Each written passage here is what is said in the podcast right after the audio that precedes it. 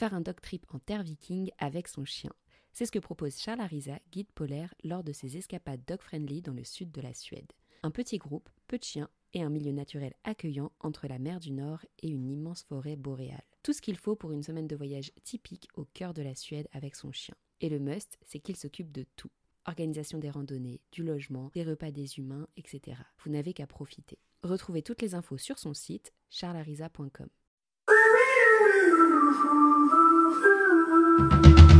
Hello à tous et bienvenue sur le podcast Tweep, ta série audio dog friendly de voyages, d'aventures et de découvertes, toujours accompagnée de ton animal.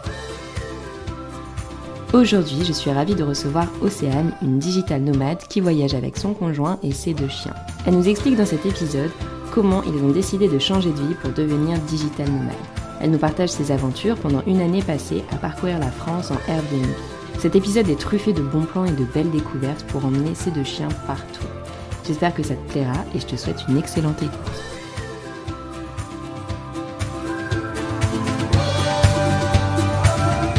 Hello Océane, bienvenue sur le podcast Tweet. Hello, comment ça va? Ça va super et toi? Bah écoute, super. hein. Je suis très contente de te recevoir euh, aujourd'hui pour parler de plein de sujets super intéressants. Mais avant de commencer tout ça, est-ce que tu voudrais bien te présenter? Alors je vais me présenter, puis je vais aussi présenter ceux avec qui je voyage. Donc il y a Tristan, qui est mon compagnon depuis plus de 10 ans, ainsi que Murphy et Pixel, qui sont nos deux acolytes et qui nous suivent absolument partout. Donc moi c'est Océane, j'ai 26 ans, je suis rédactrice web et community manager en tant que freelance. Et j'ai deux passions dans la vie, donc les chiens, en particulier les miens, faut se le dire, et euh, les voyages. Euh, Tristan, lui aussi, est freelance, mais en tant que développeur web, il a 33 ans et lui aussi est très passionné par euh, les voyages, les chiens, la photographie, hein, faut le dire, parce que sur notre compte, c'est vraiment lui qui s'occupe de toute la partie photo, retouche, et moi, je m'occupe plutôt de la partie communication, rédaction des textes, euh, tout ça. Et ensuite, bien sûr, Murphy. Euh, alors lui, c'était en 2016.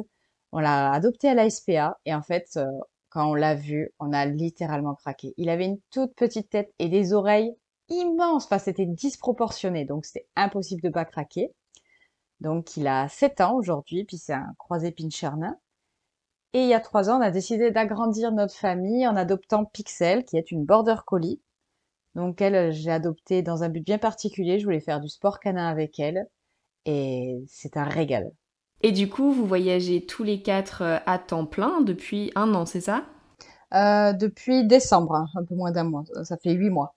Et tu veux nous en dire un peu plus du coup sur euh, ce voyage? Ça fait quelques années qu'on est installé dans le, qu'on était installé dans le sud de la France. Et en fait, on n'en pouvait plus la routine, tout, de voir les mêmes personnes, de, de voir les mêmes paysages et tout. Enfin, le sud de la France, en plus, c'est un paysage qui est pas, qui est joli, hein, t'as la mer et tout, mais ça n'a rien à voir avec ce qu'on peut voir ailleurs en France. Donc, du coup, on a décidé de casser cette routine et euh, de partir à l'aventure en quittant absolument tout. Donc, on a lâché nos meubles, lâché notre maison, euh, lâché euh, notre vie, en fait, en quelque sorte pour pouvoir euh, découvrir la France, qui est un pays quand même vachement riche. T'as, t'as vraiment de tout. On veut souvent partir à l'autre bout du monde, alors qu'en fait, rien qu'en France, on peut être totalement dépaysé, à ne, ne serait-ce qu'à quelques heures Ah, je te route. rejoins C'est- complètement C'est là-dessus. assez impressionnant. C'est un pays hyper varié, quoi. Tu vas, que tu ailles au nord, à l'est, à l'ouest, ou même au sud, tu as l'impression de changer de pays quasiment à chaque fois. Complètement. Et que ce soit en termes de paysage, de culture, de gastronomie, enfin, d'une région à l'autre, effectivement, tu peux bah, te sentir euh, à l'autre bout du monde, quoi. C'est ça, c'est ça. Puis ouais, les gens, ils sont, il y a certaines régions, ils sont un peu plus froids, il y en a d'autres, ils sont hyper extravertis. Enfin, c'est vraiment une expérience euh, humaine en fait. Et maintenant, avec euh, ce voyage, donc comme tu me l'avais expliqué quand on s'est eu au téléphone avant, vous êtes en voiture en fait et vous passez de Airbnb en Airbnb en fonction de la région que vous avez envie de visiter, c'est ça? Voilà, c'est ça. En fait, on réserve, euh, alors suivant la période, là, par exemple, pour septembre, on a réservé euh, notre Airbnb au mois de mai, parce que septembre, c'est une, une, un mois qui est vraiment très, très demandé. Et après, par exemple, pour les mois où c'est un peu la hors saison, on peut réserver un mois à l'avance s'il y a de la place. Parce que notre contrainte, on va dire, c'est qu'on réserve pour un mois entier. Donc, s'il y a une personne qui réserve une nuit, eh ben on, est complètement bloqué parce que bah, ça nous enlève euh, du site Airbnb. On n'a plus accès à cette maison alors qu'il y a une nuit de réserver. Oui, du coup, si tu flashes euh, sur un logement en particulier, tu as intérêt de t'y prendre un petit peu en avance. C'est ça. Bah, c'est ce qu'on fait. On essaye. Alors, un mois, ça nous est arrivé, euh, quand ça nous est arrivé? Au mois de février, on a réservé en janvier parce que c'est les vacances scolaires et que c'est une cata pour réserver.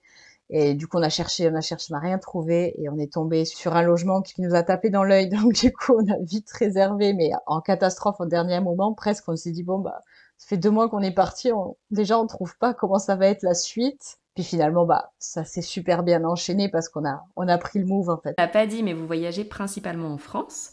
Et est-ce que quand vous voyagez, vous avez prévu votre itinéraire euh, pendant un temps donné euh, en se disant on va passer par telle, telle et telle région? Ou c'est vraiment au feeling, euh, ok, on a passé un mois à la mer, viens, on part un petit peu à la montagne pour changer bah, C'est exactement ça en fait. On fait au feeling et aussi et surtout par rapport aux disponibilités Airbnb. Après, on a quand même des régions qu'on a très envie de faire. par exemple, au mois d'avril, on était dans les Pyrénées ariégeoises et les Pyrénées, on s'est dit, il faut qu'on se le fasse. C'était obligatoire. Après, c'est la saison toute l'année. Donc, du coup, c'est hyper compliqué. Et quand on a vu une maison qui s'est libérée, alors je pense que c'est quelqu'un qui avait réservé un week-end et qui finalement a annulé. Donc, la maison, elle s'est libérée, je te dis, le, lundi, le lundi à 23 heures, on a réservé. mais voilà, c'est, des fois, on a des endroits comme ça qu'on veut vraiment faire, mais on attend d'avoir une bonne affaire, en fait, pour y aller. Taper deux heures de route à chaque fois, pour faire une rando, c'est pas agréable. Ouais, ça vaut pas trop le coup. Donc si je comprends bien, vous choisissez une destination qui vous plaît, vous essayez de trouver un Airbnb euh, qui vous plaise aussi, bien localisé en fonction des randos que vous avez envie de faire. Et euh, s'il est dispo, hop, euh, vous y allez. Voilà, c'est ça. Alors d'abord, on leur écrit quand même parce qu'on n'arrive pas seul. Même il faut savoir que les Airbnb, même s'ils marquent animaux acceptés, nous on demande toujours euh, s'ils sont d'accord, parce que les petits chiens sont acceptés la plupart du temps, il n'y a pas de souci, on dit le chien il fait 6 kilos, euh, aucun problème. Par contre, quand on dit on a un chien de 15 kilos, là, les gens ils sont un peu plus réticents. Et pourtant, 15 kilos, c'est pas encore un grand chien. Non, 15 kilos, c'est pas un grand chien du tout. Surtout que franchement, je préfère avoir un chien de 15 kilos comme Pixel qu'avoir un chien de 6 kilos comme Murphy. ne pas se fier aux apparences. Ah non, du tout. Quand, quand ils nous acceptent et qu'on les rencontre, on en discute avec eux parce que quand on reste un mois et que les, propriétaires sont sur place, on échange avec eux. La plupart du temps, c'est hyper convivial. On fait un apéro ensemble et tout, donc c'est sympa. Et justement, on en vient aux chiens. Et il y en a beaucoup qui disent oui, mais les chiens de plus de X kilos, on n'est pas très confiant parce qu'ils abîment plus et tout. Et là, du coup, nous, on, on fait un peu, on fait un peu porte-parole pour les chiens de plus de 20 kilos la plupart du temps. Alors dit, mais vous savez, nous, pour notre expérience personnelle, euh, notre petit chien, donc Murphy, qui fait 6 kilos, on le laisse seul dans un appartement, il détruit tout. Alors que Pixel, qui fait 15 kilos, eh ben, elle est beaucoup plus calme, elle est posée, elle se couche, elle dort. Donc il faut vraiment pas se fier au poids, il faut plutôt se fier au niveau d'éducation, au feeling qu'on a avec les gens. Le poids, en fait, c'est vraiment un indicateur qu'il faut pas prendre en compte parce que ça veut rien dire. Murphy, lorsqu'il est seul, il a tendance à faire des dégâts et même s'il est avec Pixel? Alors, en fait, on prend pas le risque quand c'est chez nous, dans notre vrai, enfin, dans notre vrai chez nous, on va dire, on les laissait tous les deux. Parce que quand il y a Pixel, il est plutôt, il, se couche, il a, il y a pas trop de problèmes à ce point-là. Par contre, si jamais on prend Pixel et que Murphy on le laisse tout seul, c'est sûr que l'appartement, euh, je sais pas dans quel état on va le retrouver. Parce qu'il fait de l'anxiété de séparation. On a, on travaille dessus beaucoup. C'est toujours même malgré le fait qu'on voyage, en fait, on, on essaye quand même de travailler sur ça. Mais vu qu'on veut pas prendre le risque de, de détruire, parce que bah c'est pas chez nous, puis il y a une caution vis-à-vis des autres personnes qui viendraient avec un chien, je trouve que un, ce serait un manque de respect de le laisser détruire ou faire des nuisances sonores. Donc du coup, on essaye de lui le prendre tout le temps. Et tu mets le doigt sur un truc ultra important, je trouve, parce que justement, on est beaucoup à se plaindre qu'il n'y a pas assez de lieux accessibles aux chiens, que les chiens sont pas suffisamment acceptés, etc. Mais généralement, enfin, si un, propriétaire euh, a une mauvaise expérience avec un chien qui a saccagé sa maison, je comprends qu'il n'ait pas envie derrière euh, d'accepter de nouveau les chiens. Alors que si, voilà, on fait tous attention à ça, si, si tu sais que ton chien est destructeur, hurleur, euh, etc., bah, tu fais en sorte qu'il fasse pas ça chez les autres. En tout cas, chez toi, ça te regarde et, et tu, tu fais ce que tu veux, ou en tout cas comme tu peux Mais si tu as un chien comme ça, oui, le laisse jamais tout seul euh, dans un logement qui n'est pas le tien, quoi. C'est ça, c'est ça. Sans parler de l'aspect financier, comme tu dis, il y a aussi l'aspect euh, respectueux, en fait. C'est une question de respect pour les propriétaires, pour les futurs locataires qui viendront avec un chien. Nous, notre euh, but quand on a créé notre compte Instagram, c'était justement de partager que voyager avec son chien, c'est possible. Mais bien sûr, il faut faire quelques concessions. On n'est pas chez soi. Oui, et de toute façon, avec ou sans chien, le respect des lieux dans lesquels on est, Enfin, comme euh, ramasser les déjections de son chien, comme tu laisses pas tes déchets euh, après ton pique-nique euh, sur le bord du sentier de randonnée par exemple. Enfin, ça marche dans les deux sens. Mais je trouve qu'on fait plus souvent le point pour le chien que pour l'humain. On en parlera après de comment on choisit son Airbnb, quelles petites astuces on peut utiliser. Mais avant ça, je voulais revenir sur un petit passage du coup de, de vos vies, de quand vous avez choisi de vivre en tant que digital nomade avec vos chiens. Euh, comme tu m'en as parlé euh, avant, vous aviez aménagé un van. À la base, c'était ça le projet, d'aménager un van, de partir avec vos deux chiens et d'être digital nomade. Au final, pour plusieurs raisons, euh, ça a changé et maintenant c'est Airbnb. Sachant que la van life est quand même très à la mode, faut le dire. pourquoi, pour vous, c'était pas un mode de voyage adapté? Oui, alors du coup, pour reprendre, donc en 2019, on a, on a fait donc l'acquisition du van. Et euh, on a baroudé un petit peu, euh, mais pas trop loin. Je crois que le plus loin qu'on ait fait, c'est 3-4 heures de route. Mais on partait quand même assez régulièrement, les week-ends, parfois en semaine, parfois une semaine complète. Mais euh, on n'avait pas pris en compte l'indicatif de la météo. Donc toutes ces fois où on est parti, il faisait quand même beau, même s'il faisait froid, chaud, bref, il faisait soleil ou nuageux, il pleuvait pas. Donc jusque-là, franchement, c'est calé quoi. Même euh, notre van qui était quand même petit, donc euh, il faisait, je crois, il faisait 2 mètres 50 de long, quelque chose comme ça. Donc il y avait un lit. C'était quoi comme modèle de van? C'était le Renault Trafic H H1L2. Ok. Et donc on avait un lit qui n'était pas fixe, qui se transformait en, banquette. Euh, un petit, une mini cuisine donc avec un évier et puis une plaque à gaz portative et une table. Donc c'était c'était petit. Après, pour tout ce qui était douche, toilette et tout, fallait, euh, fallait aller dehors. Donc quand il fait beau, même s'il fait froid, tu te couvres, tu sors, ça va. et un jour, on a, on est parti un peu plus loin et il s'est mis à pleuvoir des cordes, mais vraiment des cordes. Donc, bah, quand quand t'es seul, ça va. Tu restes dans ta van, tu regardes Netflix, tu chill, quoi. Mais quand t'as deux chiens, bah, il faut les sortir, au moins pour les besoins. Donc on les a sortis et on s'est rendu compte que déjà, alors un, l'odeur du chien mouillé, merci, dans le, dans le, petit, espace confiné, c'était pas agréable du tout. Ensuite, nos meubles étaient en bois, donc euh, donc Murphy n'a pas de poils, donc du coup quand il se secoue, ça fait pas trop de dégâts. Mais par contre, Pixel, quand elle se secoue, elle te refait toute la peinture. Donc euh, ça a fait beaucoup d'inconvénients. Et en fait, on s'est dit, on va pas pouvoir vivre comme ça. On peut partir un week-end, une semaine maximum, mais vivre à l'année dans ces conditions-là, euh, étant donné qu'on n'est pas décisionnaire sur la météo, ça va pas être possible. Il nous faut trouver autre chose pour continuer à voyager sans avoir la contrainte. Du coup, on s'est dit, on va revendre notre van. En plus, c'était en pleine euh, explosion au niveau des prix et tout. On s'est dit, on va super bien le vendre et on va racheter un grand qu'on va aménager. Sauf qu'on n'avait pas pris en compte que le prix de notre van, oui, il avait augmenté, mais le prix de tous les camions vides avait augmenté aussi. Donc ça, c'est le petit effet confinement, tu vois, ça, ça a fait boomper tous les prix. Donc on s'est renseigné auprès des banques, on s'est dit, bah, on va emprunter, on a tous les deux des, on travaille, on a un salaire et tout. Et on a reçu, je crois qu'on a fait quatre ou cinq banques, et les quatre ou cinq banques, elles nous ont refusé sous prétexte qu'on avait un statut d'auto-entrepreneur. Parce que auto-entrepreneur, bah, c'est pas un salaire fixe et ils aiment pas. Euh, les salaires, ça fait un mois bien, un mois moins bien, un mois bien, deux mois bien, trois mois, voilà. C'est jamais très fixe et ils ont absolument pas confiance. Donc on n'a pas pu emprunter. On s'est dit comment on va faire? Parce que on n'avait pas les moyens d'investir nous-mêmes sans emprunter. Et euh, c'est Tristan qui a eu l'idée, qui a dit bah écoute, euh, viens on lâche tout et on part en Airbnb, on continue nos auto-entreprises et on part visiter la France en Airbnb avec les chiens. Voilà l'histoire.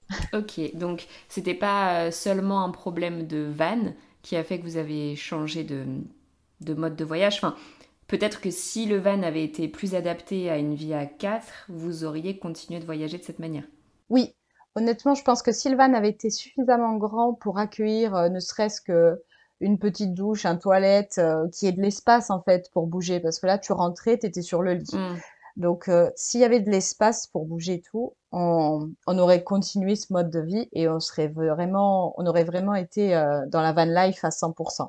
C'est vraiment le mode de vie qui nous correspond mais euh, par souci de moyens financiers, on n'a pas pu, on peut pas se le permettre aujourd'hui. Après, ça reste quand même un projet. D'accord, bah c'est super intéressant euh, ce que tu dis là, parce qu'au final, enfin, je pense pour ce genre de projet, c'est important de se poser toutes ces questions en amont, et c'est vrai que des fois, on a tendance à pas se les poser, ou en tout cas à pas s'imaginer tous ces points-là. Enfin, nous, on a aussi aménagé un van pendant, enfin, juste avant le confinement. Euh, pour le moment, on n'a jamais voyagé avec, mais ce que tu dis là, je me suis jamais posé la question de si Floki se secoue, euh, s'il pleut, comment on va faire. Enfin, on a bien pris en compte le fait qu'il était là, tu vois, il a déjà sa place, euh, il a déjà sa place, son petit panier et tout, il est quand même suffisamment grand.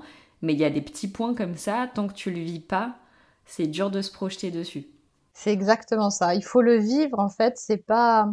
Nous, on avait, on avait vu la van life un peu comme on voit un peu sur Instagram, tu sais, où c'est toujours super cool et tout. Alors franchement, il y a plein de bons moments.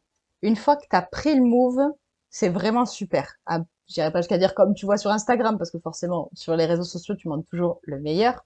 Mais euh, il disait que c'est vraiment une vie cool, que tu te prends pas la tête, et puis tu as plein de bons moments. De te lever devant un lever du soleil, c'est totalement possible. Enfin, mais il y a aussi euh, des moments qui sont moins fun, des moments où il pleut, les moments où il, il fait très très froid et que ton van il est bien isolé mais que quand même tu sens qu'il y a des petits courants d'air qui passent. C'est une vie totalement différente. Au final, même si euh, ouais ça a l'air trop trop chouette, c'est pas celle que vous avez choisie pour le moment.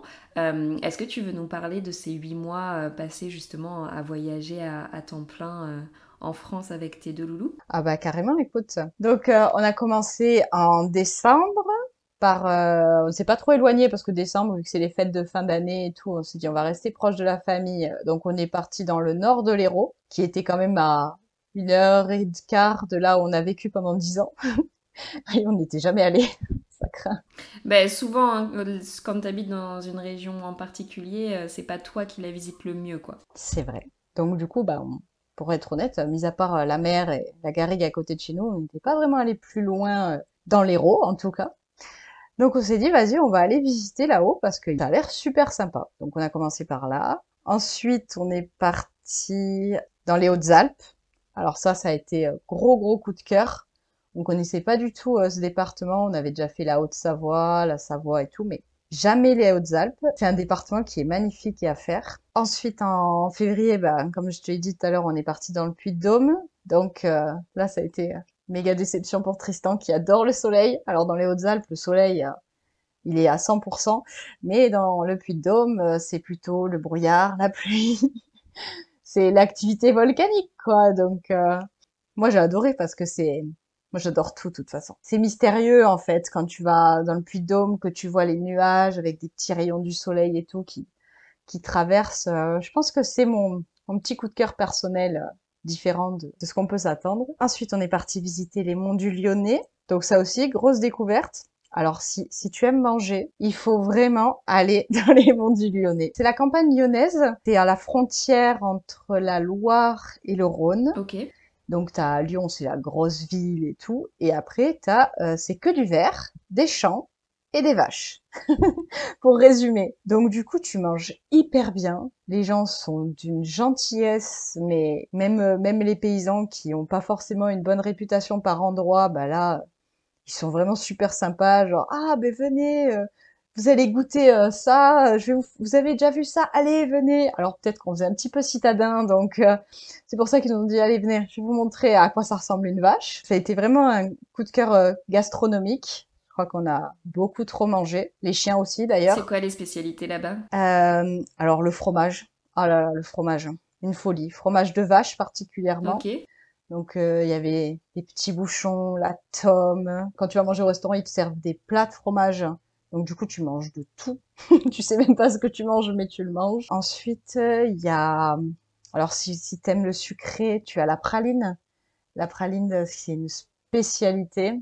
Alors là, ça, je m'en suis gavée. J'ai même mangé une glace à la praline. C'est hyper sucré, mais qu'est-ce que c'est bon? Ensuite, t'as le saucisson lyonnais. Donc ça, c'est un, c'est un saucisson cuit dans de la brioche. Alors moi, j'en mange pas parce que je suis, je suis végétarienne, mais Tristan, il s'est éclaté le ventre. et euh, après, bon, il y a plein d'autres spécialités, mais on va dire que c'est celles qui sont le, le plus connues, celles qu'on nous a. Mm, mais tu vois, ça revient sur ce qu'on disait au début, enfin, à quel point les régions de France sont vraiment riches, que ce soit voilà au niveau euh, des paysages, de la culture, de la gastronomie, etc. Et taille euh, de Paris en Normandie, tu peux déjà complètement voyager. Quoi. Exactement. Et du coup, après Lyon, on a traversé la France parce qu'on a enfin trouvé notre logement dans les Pyrénées. Donc du coup, on a fait Lyon-Pyrénées, hein, ça faisait 6 heures de route quand même, mais on est allé euh, dans les Pyrénées ariégeoises à, côté de Foix. Foix, on était peut-être un petit peu haut pour tout ce qui est les belles randos avec les lacs d'altitude et tout. Il faudrait descendre euh, un peu plus bas. J'aurais pas de nom de ville à donner, mais un petit peu plus bas que Foix quand même. Et là, ça a été une super découverte aussi parce que vu qu'on s'était au mois d'avril, la neige avait quand même pas mal fondu, donc on a pu accéder à nos premiers lacs d'altitude du coup. Enfin, c'est des étangs là-bas, c'est des étangs d'altitude. Et au niveau rando, alors là, on s'est régalé. Mais au niveau météo, tu vois, comme je disais, avec un van, ça aurait pas été possible. Parce que sur 30 jours, on a eu peut-être 20 jours de pluie. Et puis ensuite, en mai, on est parti dans le Nord Ardèche, euh, à côté, enfin le Nord, le Centre Ardèche, euh, au Chélar exactement. Ça a été une, euh, un nouveau coup de cœur euh, mutuel cette fois-ci, parce qu'on connaissait très bien l'Ardèche du Sud. Et ça ressemble beaucoup euh, aux gares, les Raux. C'est les Cévennes. Alors que là, c'était plus montagneux, il y avait des forêts, il y avait de l'ombre, c'était pas sec, c'était vert, mais un vert de fou, quoi, tout ce qu'on aime quand on va à la campagne. Que, puis les gens sont adorables. Je crois que ça a été euh, presque on s'est dit vas-y, on, va rester, on c'est fini, on arrête, on reste s'installer en Ardèche, quoi. L'Ardèche, l'Ardèche du centre, vraiment. On a quand même dit allez, on va, on va continuer notre tour quand même. Et on est parti euh, dans le département de l'Ain alors, c'est un département que, quand on disait aux gens, on part dans l'Ain. Dans l'Ain, tu pars? Il y, a, quoi à faire dans l'Ain? Eh bien, en fait, on s'est rendu compte que c'était le département qui, de France qui comptait le plus de cascades. Ah ouais, super Ouais, c'est le département de l'Ain. Alors, parce que c'est entre euh, le Jura, le Rhône et la Haute-Savoie et l'Isère. Donc, c'est quand même super bien placé au niveau géographique et c'est l'endroit où il y a le plus de cascades en France. Donc, on s'est dit, trop bien, on va faire plein de cascades. Sauf qu'on n'a pas pris en compte la canicule. il y avait beaucoup de cascades qui étaient quand même euh, sans eau, donc on s'est quand même pas déplacé pour voir euh, des falaises euh, vides. Mais on en a vu quelques-unes avant que la canicule nous tombe dessus, et c'est vrai que c'était vraiment très très beau. Et pareil, c'est beaucoup de champs, de forêts, des petites routes de campagne. Enfin, c'était, c'est vraiment un joli département qu'on n'a pas pu vraiment beaucoup visiter parce que bah, il faisait hyper chaud. Et puis avec les chiens, la chaleur, même si c'est pour faire des trajets en voiture, c'est pas agréable. Par contre, ce qui est bien dans l'Ain, c'est qu'il y a beaucoup plus euh, d'endroits qui autorisent les chiens. D'accord. Par exemple, on a fait une grotte. Comme je disais tout à l'heure, Murphy, on peut pas le laisser seul. Donc du coup, il, il fallait qu'on trouve un moyen euh, pour le prendre. Et en les appelant, en fait, ils nous ont dit que les chiens étaient acceptés, mais uniquement dans un sac ou au bras. D'accord. Donc, euh, il fait 6 kilos. On s'est dit, allez, on l'embarque. Et Murphy, du coup, est venu visiter la grotte avec nous. Et c'est là qu'on s'est rendu compte, en fait, que peut-être, pendant les six premiers mois de notre voyage, on aurait pu faire plus d'activités autres que la randonnée. Ah, complètement. On disait, les, les chiens, ils sont pas acceptés on va faire que des, des randos, tout ça, où les chiens sont tolérés tout le temps. Et en faisant cette grotte, ça nous a ouvert la possibilité de faire d'autres activités qu'on se privait. Et c'est là qu'on a vraiment commencé à interagir sur Twip, justement, en mettant absolument tous les lieux qu'on avait recensés qui autorisaient les chiens. Et ce qu'on qu'on faisait pas forcément avant, parce que bah, les randonnées, tout ça, bah, c'est tout le monde peut les trouver. Et là, on a mis les restos, on a mis la grotte, les châteaux. On a visité plein de choses. Alors parfois, les châteaux, des fois, ils sont autorisés aux chiens en général, donc on prenait les deux. Mais par contre, quand il y avait que des petits chiens autorisés, on prenait Murphy au bras et ça se passait super bien. Et par la suite de notre aventure, donc on a, on a un nouveau sac pour mettre Murphy dedans. Et là, par contre, on va, on va faire chauffer l'appli. Trop bien, bah on a hâte. Mais c'est vrai que voilà, sur l'application, il y a un onglet aussi, donc euh, culture, par exemple, pour euh, faire des nouvelles activités, tu vois, au-delà des hébergements, des restaurants. Euh, et c'est vrai que j'ai découvert pas mal de grottes qui sont accessibles aux chiens. J'ai l'impression qu'il y en a beaucoup plus que ce qu'on imagine. Des forteresses, des châteaux. Les châteaux, généralement, au moins les jardins sont accessibles. Et c'est vrai que ça peut être très sympa d'au moins pouvoir visiter ça. Et euh, trop trop cool si tu ajoutes tous les tiens, ça va donner plein de nouvelles idées aux, personnes qui sont dessus. Ah bah là en septembre, euh, on garde encore un peu la destination secrète, mais en septembre, euh, elle va chauffer, ouais. Et du coup, après l'Ain, où est-ce que vous êtes parti Après l'Ain, donc du coup l'Ain c'était en juin. Et là, on est arrivé à notre plus gros problème, la saison estivale, donc juillet-août. Et juillet-août, il faut savoir que déjà, bah, les prix, comme ce soit les Airbnb, les hôtels, les campings, tout, bah, ça, ça double, ça triple, voire plus parfois. Donc, euh, on a cherché malgré tout, on s'est dit, allez, on va aller dans des endroits reculés, que personne ne va l'été. Et eh ben, tout le monde part partout. Donc, euh, soit euh, les propriétaires, ils voulaient pas louer au mois parce que bah forcément, c'est moins avantageux pour eux. Soit ils louaient un prix à la semaine qui était totalement inabordable euh, quand on veut vivre et pas juste passer une semaine de vacances. Donc du coup, on a pris la décision de retourner euh, chez la mère de Tristan, dans le sud de la France, là où on a vécu pendant toutes ces années, pour la saison estivale. Et septembre, par contre, on va repartir, mais on a pris cette décision plutôt que de dépenser notre euh, tout ce qu'on gagnait en fait dans des logements qui étaient en plus parfois limite limite. Bah, c'est vrai que de partir hors saison de manière générale, quand on peut se le permettre, c'est une super option parce que comme tu disais, dans les périodes creuses, euh, bah, les prix baissent. Enfin, c'est le jeu de l'offre et la demande forcément. En tout cas, ces destinations donnent très envie d'être visitées avec tout ce que tu nous as dit. Euh, est-ce que justement, tu as vu des différences au, niveau de l'accessibilité aux chiens? Tu parlais de l'un tout à l'heure. Est-ce qu'il y en a d'autres euh, où euh, c'est plus facile de trouver un, hébergement, c'est plus facile de randonner, parce que par exemple certaines randonnées ne sont pas accessibles aux chiens quand on est sur de la réserve naturelle euh, ou des choses comme ça. Donc oui, là, on a trouvé que c'était vraiment une bonne région accessible aux chiens parce que tu peux faire plein de choses, les activités, les randos, t'as vraiment aucun problème. Après, tout ce qui est montagne, donc les Hautes-Alpes, l'Ariège, et suivant où tu vas en Ardèche, il faut faire attention à la saison choisie parce que tu as les, les alpages qui commence, euh, on va dire en mai. Cette année, ça a commencé en mai. Et là, tu as des, soucis, notamment avec euh, bah, les chiens de protection, les troupeaux. Donc, si tu as un chien euh, comme Murphy qui est un petit peu réactif envers ses congénères, il faut mieux éviter d'y aller après, en fait, de mai à septembre. Vaut mieux éviter la montagne parce que tu vas être bloqué de fou parce que les troupeaux, ils sont partout, mais vraiment partout. Et puis, les chiens de protection ne sont pas toujours hyper agréables euh, envers les autres chiens. Euh, par contre, si tu vas dans les monts du Lyonnais, euh, dans l'Ain ou dans l'Hérault, dans le nord de l'Hérault, je précise, là tu peux faire tout ce que tu veux avec ton chien. Déjà, ils sont hyper bien tolérés. on n'a pas eu de restrictions, même quand on allait au restaurant et tout, limite T'avais même pas besoin de demander la gamelle d'eau. C'est les personnes qui t'emmenaient directement la gamelle. Vraiment hyper adorable. Ils ramènent la, gamelle avant même euh, de savoir toi ce que tu veux boire, quoi. voilà, c'est ça. C'est ça, en fait. Ils sont limite privilégiés, quoi, dans certains, dans certains bah, restaurants. C'est ce qu'on aime, hein, Mais bon, mieux. C'est ce qu'on aime. De sentir que notre, euh, notre animal, en fait, il est considéré au même titre que nous. Et c'est ce mm, qu'on mm, mm. cherche. Complètement. Donc, c'est hyper agréable. Après, pour euh, tout ce qui est randonnée, donc vu qu'on est quand même parti dans les lieux fréquentés hors saison, euh, on n'a pas eu de problème. On se renseignait quand même, hein, parce qu'il faut savoir que les réserves naturelles sont pas toutes accessibles aux chiens. Donc il y en a, la plupart elles sont accessibles les chiens en laisse. Et après, par contre, le cœur de la réserve, elle, par contre, elle est totalement interdite. Donc tout ce qui est les animaux de compagnie, la musique, euh, les feux, tout ça, c'est totalement interdit. Mais logiquement, c'est plutôt bien délimité.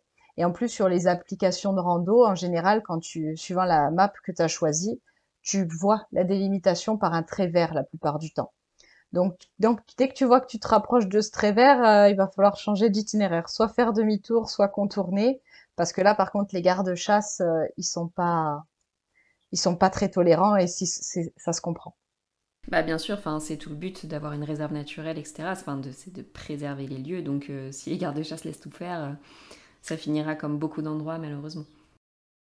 C'est ça.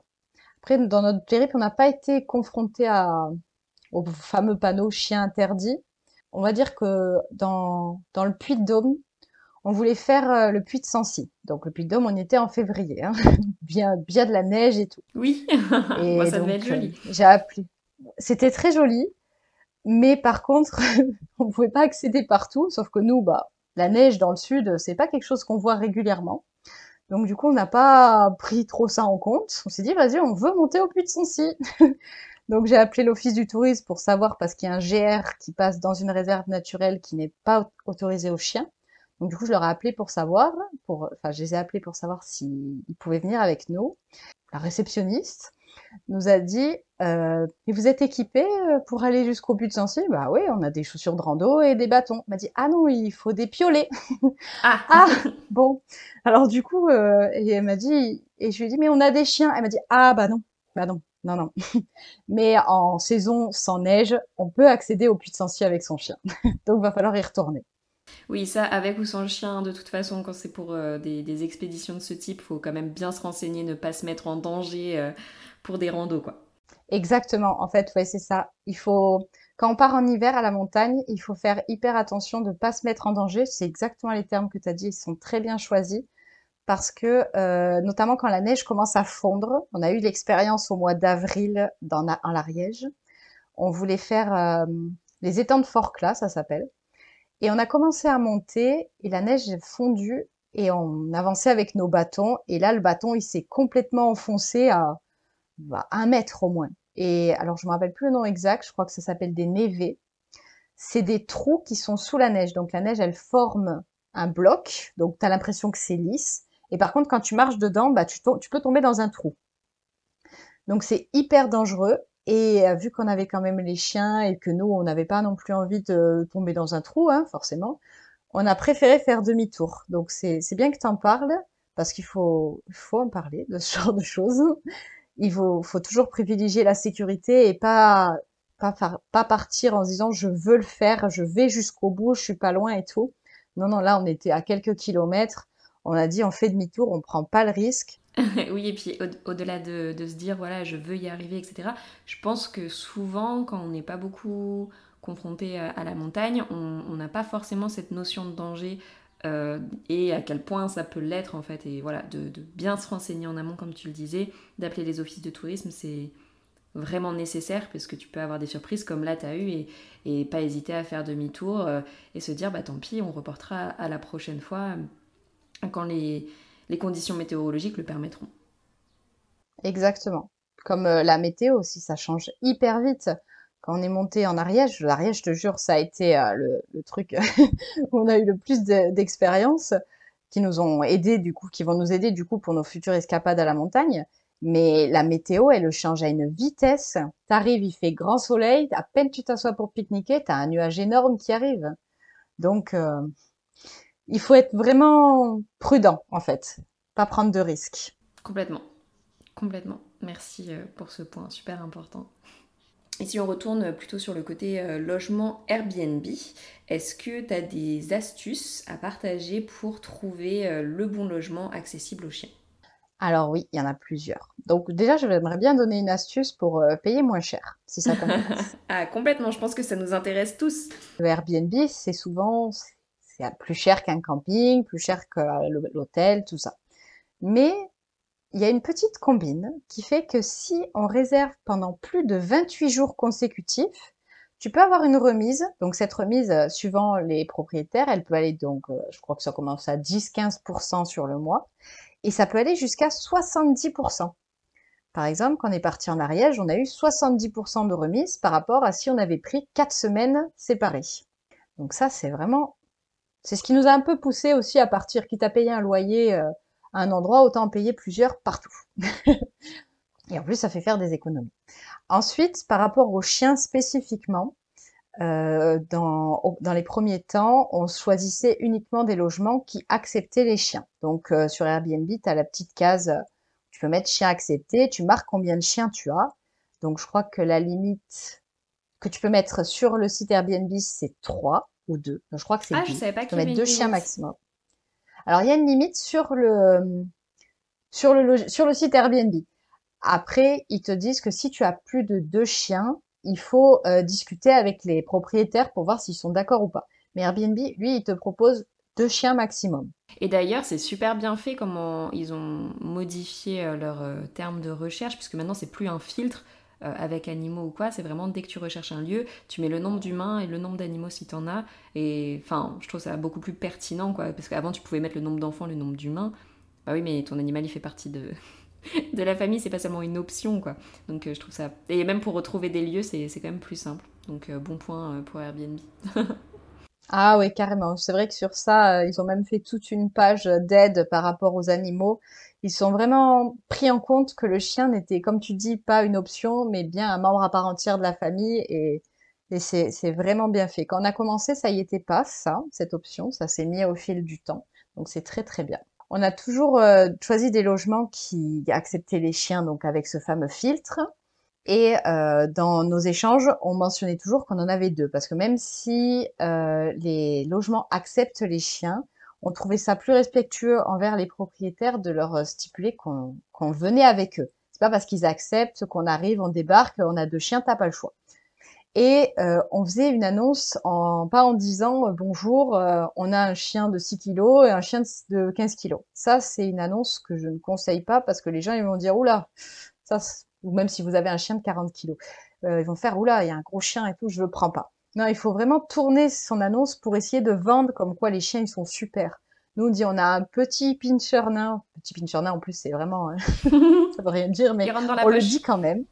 Voilà, un petit pincher nain de, euh, et une border collie. En plus, border collie, tu vois, ça fait bien.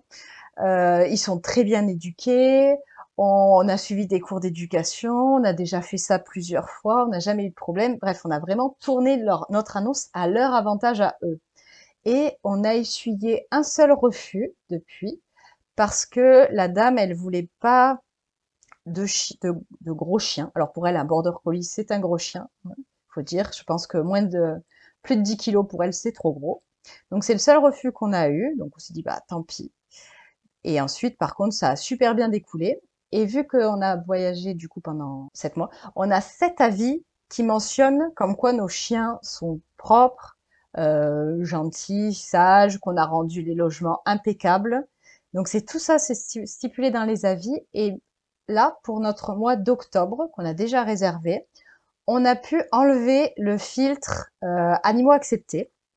On a écrit à une dame qui à la base n'acceptait pas les chiens et on lui a dit, on l'a, invité en fait à lire les commentaires qu'on avait sur notre profil Airbnb. Et elle a dit, bah, au vu des commentaires que vous avez qui sont positifs sur vos chiens et tout, euh, n'y a pas de souci pour moi, vous pouvez venir. Alors qu'à la base, elle n'acceptait pas. C'est pour ça que si jamais tu fais un voyage Airbnb avec ton chien, n'hésite vraiment pas à leur demander par la suite euh, mettez-moi un avis comme quoi mon chien était cool quoi. ça va aider pour la suite en fait, pour la suite des logements. Et puis ça aidera tout le monde au final puisque tu vends entre guillemets à des autres le fait que tu puisses venir avec ton chien et limite tu vas les les convertir à devenir dog friendly en fait. Exactement, c'est un petit peu notre but aussi. On veut vraiment changer l'image de certaines personnes, parce que bon, l'image en France aujourd'hui, elle est quand même plutôt bonne. Il y a quand même beaucoup de gens qui trouvent que les chiens maintenant, ils sont et puis surtout les, propriétaires, quoi, qui sont hyper respectueux, les chiens sont éduqués et tout. Et on veut changer l'image de personnes qui sont encore réticentes à accepter les chiens pour montrer que bah ils sont ils sont tout beaux, ils sont tout gentils, quoi, comme on a dit tout à l'heure. et est-ce que tu as d'autres astuces dans ce sens pour trouver des Airbnb accessibles aux chiens? Ou pour économiser? On a été face à un autre cas de figure, euh, c'est-à-dire que les chiens étaient autorisés, avec un supplément. Ils mettent comme quoi les, animaux de compagnie sont autorisés et dans la petite description, ils mettent chien autorisé à euh, X euros par jour et par chien. Donc, euh, bah, c'était notre logement dans le Puy-de-Dôme. Donc, pendant 30 jours, ça fait quand même 300 euros de plus. Hein, c'est... Donc, au début, on s'est dit, on va pas aller chez lui parce que bah, c'était trop cher. Et finalement, bah, on a tellement galéré à trouver pour le mois de février qu'on a dit, écoute, on tente le tout pour le tout, on lui écrit. Et étant donné qu'on a réservé pour une période, donc, bon, 28 jours, hein, février, de, assez longue, eh ben, il a dit, je vous offre les chiens. Donc, si jamais vous tu réserves pour euh, une période suffisamment longue, je pense qu'il y a moyen de négocier. Ou même si tu réserves pour plusieurs chiens, en fait, je pense que les, propriétaires Airbnb, ils sont pas réticents. En fait, ils mettent des conditions pour trier les premières personnes. Mais si jamais on leur écrit par message, on peut essayer de les convaincre. Ça, je suis persuadée. Tout le monde peut être convaincu. Euh, il suffit de choisir donc les bons mots et de formuler correctement la chose. Après, il y a des gens qui sont forcément totalement réfractaires, mais il y a toujours moyen de tenter la négociation. C'est ça, bah c'est ça, l'échange humain, il y a, y a rien de mieux et de plus efficace, mais par contre, euh, de, dire ce qu'on fait, c'est encore mieux. C'est-à-dire, tu dis que ton chien est sage, propre, pas destructeur, bah tu viens avec un chien sage, propre et pas destructeur, quoi. Exactement. Alors ça, surtout, euh, faut surtout pas mentir, parce que bah ils vont le savoir hein, déjà. Vous dites mon chien est propre, je, je suis je suis moi-même très propre, et que le propriétaire il se retrouve avec euh, des crottes dans son jardin, des poils partout euh, et euh, un canapé arraché. là, la la vision qu'ils ont du chien, elle va prendre un sacré coup, quoi. C'est ça. Ok, trop bien. Bah, merci pour ces astuces qui sont très précieuses, je pense, et on, devrait tous les connaître.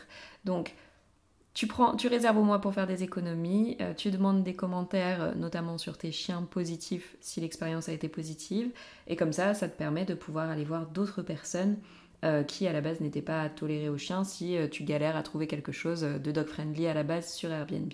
Et ensuite, tu rajoutes sur Twip parce que euh, c'était dog friendly. C'est tout bon, c'est exactement ça. Super. Est-ce que vous avez été face à des difficultés dans ce nouveau mode de vie, que ce soit donc pour vous au travers de vos voyages ou pour vos chiens au niveau de leur euh, capacité d'adaptation, de changement, etc. Dans notre vie professionnelle, euh, ça a fait un petit changement, notamment au niveau du démarchage client, parce que vu qu'on bouge tout le temps, ben, on ne pouvait pas rencontrer nos clients. Donc il y en a certains euh, qui sont pas encore totalement digitalisés, bah, ça les a un petit peu freinés. Donc soit ils n'ont pas accepté notre collaboration, soit ils l'ont stoppé. Bon, c'est pas une généralité, mais bon, ça a quand même fait partie.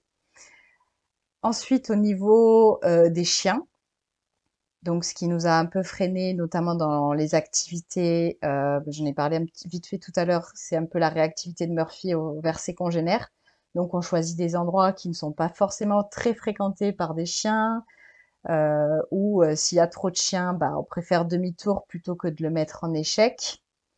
Et, ensuite, le dernier point, c'est euh, la taille et le poids de Pixel. Bon, alors, c'est vraiment pas un grand chien, hein, pourtant, hein. elle fait 15 kg pour 52 cm, c'est pas un gros chien. Mais, par exemple, pour la grotte qu'on a visitée dans l'Ain, c'est pas du tout possible de la prendre. Pas du tout. Je peux pas porter 15 kilos à bout de bras, ni dans un sac à dos, euh, puis même pour elle. C'est pas agréable. Donc ça, c'est un petit problème. Euh, donc c'est plus, c'est plus voilà en quoi euh, vos chiens ont pu freiner ou plus pas freiner, mais plutôt modifier votre voyage. donc par rapport à la réactivité de l'un et la taille de l'autre. C'est important de le souligner parce que pour les personnes qui n'ont pas encore de chien, qui aimeraient en adopter mais qui veulent continuer de voyager, euh, c'est quelque chose à prendre en compte. La taille d'un animal peut freiner encore aujourd'hui. Son caractère aussi, euh, donc euh, c'est s'il est réactif, s'il est chasseur, s'il est destructeur, s'il aboie, etc. Et donc c'est vraiment important de le souligner pour, la suite, puisque bah, quand tu adoptes un animal, c'est pour tout le long de sa vie et aussi pour ce que tu as envie de faire avec lui. Euh, et du coup, au niveau plutôt euh, de tes chiens, est-ce que euh, ça a remis en question beaucoup de choses pour eux au niveau du fait d'être toujours mobile, de changer régulièrement de repères Enfin, vous partez quand même à chaque fois au mois, donc ils ont quand même le temps de, de trouver leur équilibre, je pense. Mais est-ce que, voilà, de changer régulièrement de maison, ça a été quelque chose à mettre en place Tu vois, est-ce qu'ils ont eu des difficultés par rapport à ça? Alors le premier mois, si quand on est parti, en fait, ils ont pensé, j'ai l'impression qu'ils ont cru qu'ils étaient en vacances, parce que quand même depuis toujours, on est, on a toujours bougé, que ce soit avec le van ou avant, on, allait à droite, à gauche. Enfin, on est, on n'est quand même pas très, même avant, on n'était pas très sédentaire quand même. Donc on les a toujours emmenés partout. Et euh, le premier mois, je pense qu'ils se sont dit cool, on part en vacances. Parce que pendant une semaine, ils étaient vraiment euh, super contents. Enfin, je sais pas si ton chien il fait pareil, mais il est bien quand ils sont en vacances, ils sont un petit peu euphoriques les premiers jours de découvrir plein de nouvelles odeurs et tout. Et puis même ils ont peut-être un peu de mal à se poser, même s'ils ont leur panier et tout. Et au bout d'une semaine, il y a eu un petit changement dans leur caractère, du genre euh, mais quand est-ce qu'on rentre? Ils avaient plus cette euphorie qu'ils avaient la première semaine, donc ils ont commencé à prendre leurs habitudes à, à se caler, à dormir plus, pas à vouloir être en mode je fais tout tout le temps vite comme comme quand on part en vacances pendant une semaine, bah on va pas passer euh, une semaine sur une semaine, on va pas passer euh, la moitié de la journée sur l'ordinateur à bosser. Non, on va profiter, on va sortir tout le temps. Et ben vu que nous c'était notre nouveau mode de vie, ben, on a reproduit ce qu'on faisait chez nous, mais là-bas. Donc du coup la première semaine ils étaient complètement actifs, surexcités, et la deuxième semaine ils se sont peut-être habitués au fait que on n'allait pas partir. C'est assez difficile à expliquer, mais ça. Et ça, ça a été uniquement sur le premier logement. Uniquement sur le premier logement. Après, quand on est arrivé dans les autres, euh, ton panier est là, ok, je dors là. voilà. Oui, donc au final, ils ont peut-être eu besoin d'une semaine euh, pour s'adapter parce qu'au final, le fait de, de ne pas se poser peut être aussi un, un, signal de stress, tu vois. Enfin, pas forcément de stress, mais de se dire, ok, c'est bizarre, je peux pas vraiment me poser parce que bah, on n'est pas vraiment à la maison. Et au final, enfin, je trouve ça assez génial qu'en seulement une semaine, ils aient pu comprendre que, ok, on change de maison mais voilà, maintenant c'est ça ma routine et c'est ok. Je sais pas s'ils l'ont compris vraiment en une semaine, mais on va dire que j'ai pas ressenti la même chose. Alors peut-être que c'était notre euh, état d'esprit à nous aussi qui a été pris en compte, vu que c'était nous aussi, on était quand même euh, un peu excités, euphoriques, de, et puis un peu stressés aussi de changer de vie. Donc peut-être que ça a influé sur leur sur leur euh, façon d'être. Et vu qu'après nous, on a trouvé un certain rythme au niveau des balades, des randos, du travail, tout ça, et eh bien ils ont pris ce move en fait. Ils ont suivi notre, rythme. Après, ils se sont peut-être aussi bien adaptés euh, parce qu'on a gardé euh, leurs mêmes habitudes entre guillemets. Euh, on a ramené leur panier à eux, on n'a pas acheté de nouveau, donc ils avaient déjà leurs odeurs. On a ramené leurs jouets, on a gardé bon les mêmes croquettes. Bon, ils mangent pas à des heures similaires, mais je veux dire, on a gardé un peu notre rituel qu'on avait avec eux. Donc peut-être que ça les a aidés aussi à se sentir chez eux partout. Par exemple, Murphy, il monte sur le canapé. Euh, J'assume, hein, c'est un choix qu'on a fait depuis le début. Il monte sur le canapé, il dort sur le canapé, il vit sur le canapé. Donc du coup, euh, on lui a pas changé cette habitude-là pour pas non plus le stresser davantage, parce que si du jour au lendemain on lui interdit le canapé, il va pas comprendre. Donc plutôt que de l'interdire ou euh, de potentiellement salir trop le canapé, on investit dans une protection spéciale canapé. Étant donné qu'il passe sa vie dessus, partout où on va, on a notre protection, paf, on la pose et voilà. Murphy peut aller sur son canapé tranquille. On n'a pas de problème de poils qui s'incrustent dans le canapé parce que bah, c'est sûr que s'il y a des personnes en Airbnb qui viennent après nous, qui aiment pas trop les chiens et tout, et qui a plein de poils sur le canapé parce qu'il faut se l'avouer, c'est une galère monstre à les enlever. c'est pas hyper agréable. Donc pour que ce soit agréable pour tout le monde, aussi bien pour lui que pour nous, que pour les futurs locataires, la protection de canapé, ça a été un de nos premiers investissements. ouais, trop bien. Et ça permet de continuer de respecter euh, les lieux où tu vas. Bah, super conseil encore. T'es vraiment euh, genre euh, l'expert du Airbnb avec son animal, j'adore. Ah, ça y est. Ça y est, on, a passé on est passé au cap expert. Génial. Euh, écoute, je pense que j'ai fait le tour euh, des questions que j'avais à te poser sur euh, toutes ces thématiques. C'était vraiment trop intéressant. Merci beaucoup pour ça. Est-ce qu'il y a d'autres choses dont on n'aurait pas encore parlé que tu aurais envie de partager ici? Bah, Écoute, si j'ai un dernier conseil à, te donner, puis à toutes les personnes qui, t'écoutent, bah, c'est qu'il faut vraiment suivre ses envies, poursuivre ses rêves, même si parfois on se met des barrières parce que bah on est dans une période difficile, notre travail nous plaît pas, notre vie nous plaît pas, en fait, c'est exactement ce qu'on a eu, notre vie ne nous plaisait plus. Et eh bien, il faut prendre le risque parce que finalement, même si au début c'est difficile, euh, on peut se retrouver face à certaines contraintes et tout, mais l'aventure, elle en vaut tellement la peine que aujourd'hui, bah, je pense même plus aux craintes que j'ai eues quand on a tout quitté. Euh, aujourd'hui, je vis pleinement notre aventure, euh, Tristan aussi, les chiens aussi. On est vraiment à fond dans notre truc. Et je pense que si on n'avait pas pris ce petit risque, on serait toujours dans notre vie qui nous convenait pas. Donc vraiment, n'hésitez pas à prendre des risques pour changer votre vie et en faire, faire la vie que vous avez envie, quoi. Faut pas, faut bouger. Merci beaucoup pour ces mots. Euh, j'aurais, j'aurais pas dit mieux, hein, parce que on a vécu aussi la, même expérience avec Twip, etc.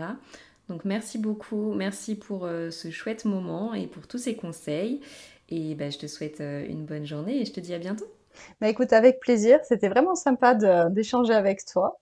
Et puis bah, je te souhaite une belle journée à toi aussi et à très vite.